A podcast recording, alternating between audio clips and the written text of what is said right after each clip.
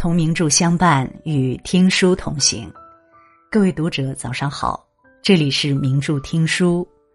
今天我要和大家分享的文章是《简爱》。人一生最大的修行，是学会爱自己。歌德曾说过：“永恒之女性引领我们提升。”就像《简爱》里的主人公简爱一样，他的故事跨越漫漫光阴，给予无数人勇气和力量。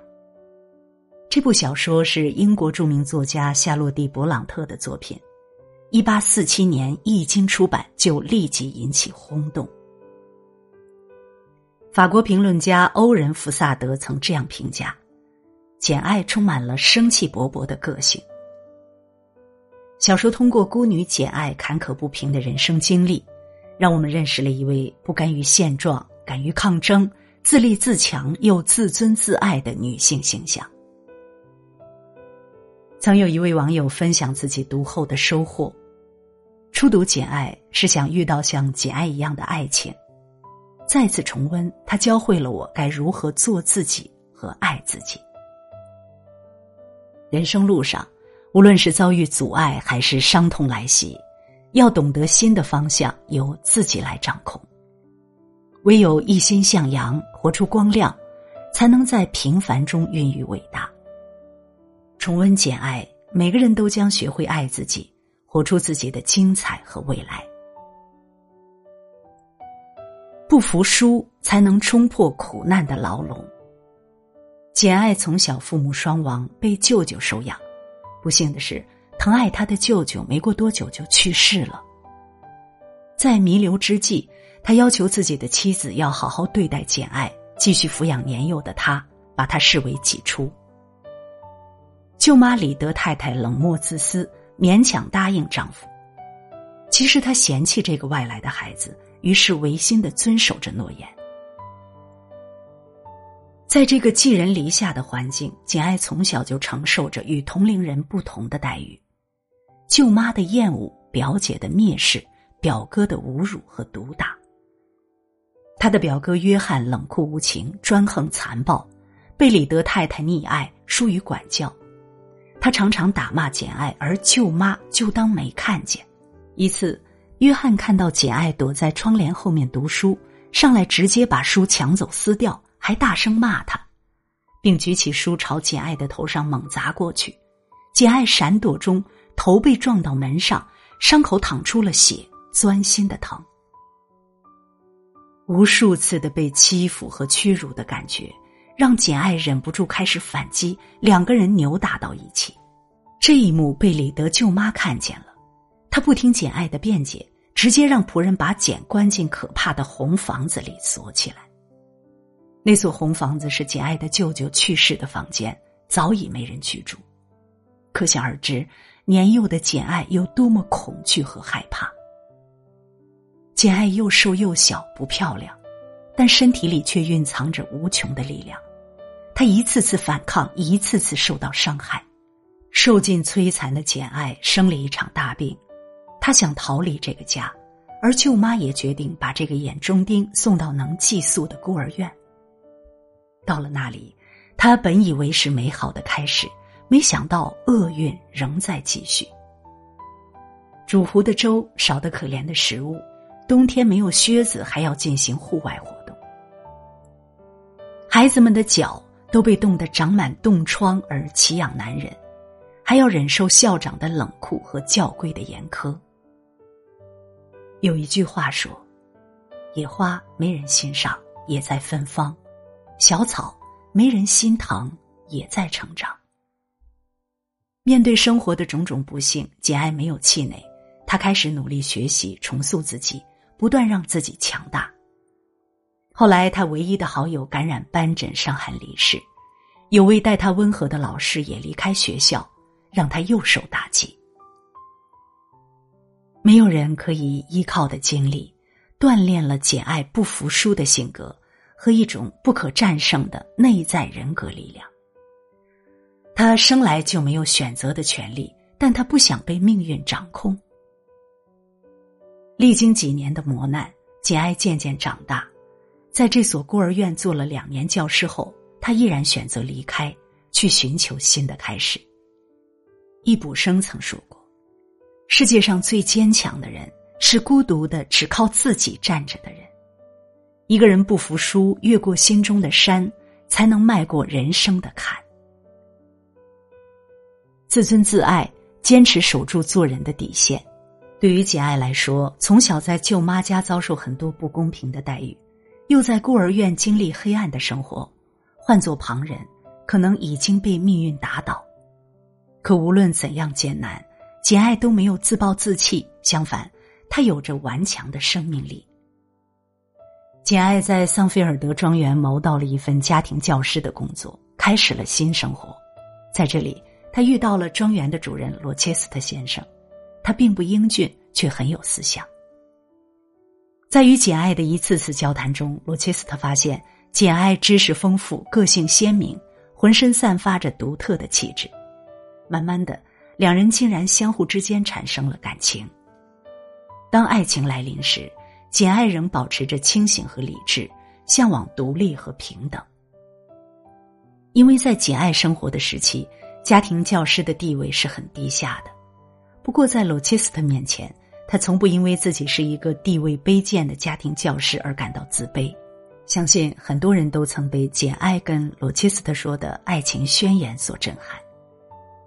你以为，就因为我贫穷、我低微、我平凡而瘦小，就没有灵魂、没有感情吗？你想错了，我的灵魂跟你一样丰富，因为我们是平等的。自尊自爱让他赢得了罗切斯特先生的尊重。可是，就在他们马上要举行结婚典礼时，一个突如其来的消息中断了即将到来的幸福。有人当面揭发罗切斯特先生，声称他的合法妻子还活着，只不过有精神病，被关在庄园里的一间房子里。原来，这个女人有着可怕的遗传家族精神病史，罗切斯特在当年结婚时也被蒙在鼓里。他对简爱隐瞒了这一事实。简爱在得知真相后决定离开，因为她有自己的道德底线。有人说，很多时候决定我们是谁的不是能力，而是我们的选择。在一个凄风苦雨之夜，简爱悲痛欲绝的离开了庄园。他知道罗切斯特先生是个好人，他有情有义，并不曾抛弃妻子。可以想见，这么多年面对一个疯妻子的痛苦和无奈。遇见简爱，让他重燃希望，因为怕失去简爱而没有说出实情。可简爱的自尊自爱不允许自己做有妇之夫的新娘。现实生活中，真正有修养的人，从来不会因为身份的贵贱、处境的好坏、地位的高低而改变自己的行为和准则。一个人要有内心的底线，爱自己，才能。被人所爱，不贪婪，亲情比金钱更可贵。第二天一大早，简爱就带着几件衣服，很少一点钱，离开了庄园。罗切斯特先生给他贵重的物品，他一件也没有拿，不知道去往哪里，就一直往前走。他把仅有的积蓄花光后，开始风餐露宿，沿途乞讨，历尽磨难。最后，他体力耗尽，晕倒在牧师圣约翰家门前，被圣约翰和他的两个妹妹救了。在昏睡了三天三夜后，简爱终于恢复体力了。圣约翰为他谋了一个乡村教师的职位。时光静静流淌，简爱开始熟悉这里的一切，感受着圣约翰兄妹亲人般的关爱，悲伤孤寂的心渐渐有了生机。出乎意料的是，简爱竟然还有一个叔父，因为膝下无子，在去世后给简留下一笔遗产。更意外的是，事实证明，与他朝夕相处的圣约翰三兄妹，竟然是与简爱有着血缘关系的表兄表姐。历经磨难的他，知道自己想要什么，他并不爱钱，于是把钱分给了本地待他如亲人的三兄妹，自己只留了一部分。在他心中，亲情比金钱更重要，甚至是这清冷的人世间最可贵的东西。在最无助的日子里，这份亲情曾给予他无私的帮助和依靠，也给了他最真诚的陪伴和安慰。故事的结尾，简爱听从内心的召唤，回到庄园，发现庄园已成废墟。疯女人放火后坠楼身亡，罗切斯特也受伤致残，孤独的生活在几英里外的一个农场里。简爱找到了他，并深受震动。即使罗切斯特变得贫穷又残疾，她还是决定嫁给他。恩情重如山。真情比金贵。毕淑敏曾说过：“岁月送给我苦难，也随赠我清醒与冷静。一路从坎坷走来，简爱从来都活得澄澈清醒，并不贪恋财富。有一句话叫‘高处见心态，低处见人品’。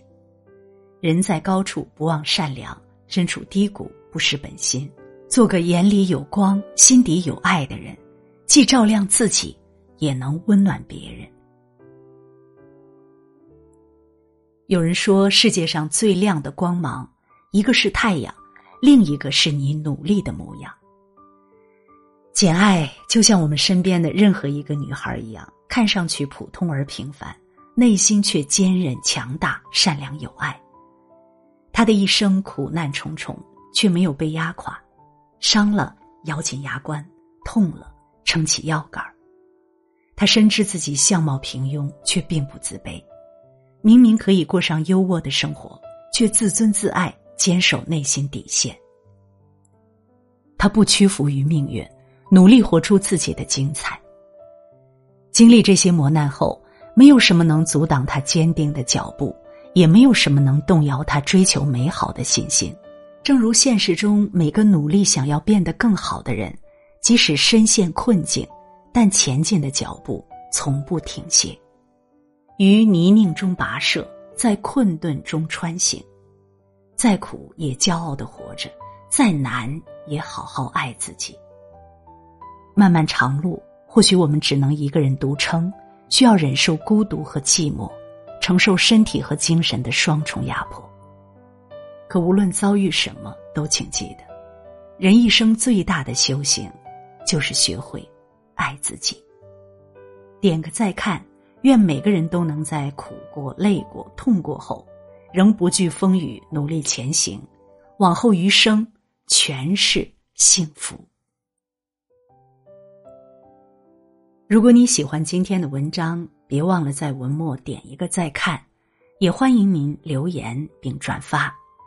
名著听书的朋友们，明天同一时间我们。不见不散。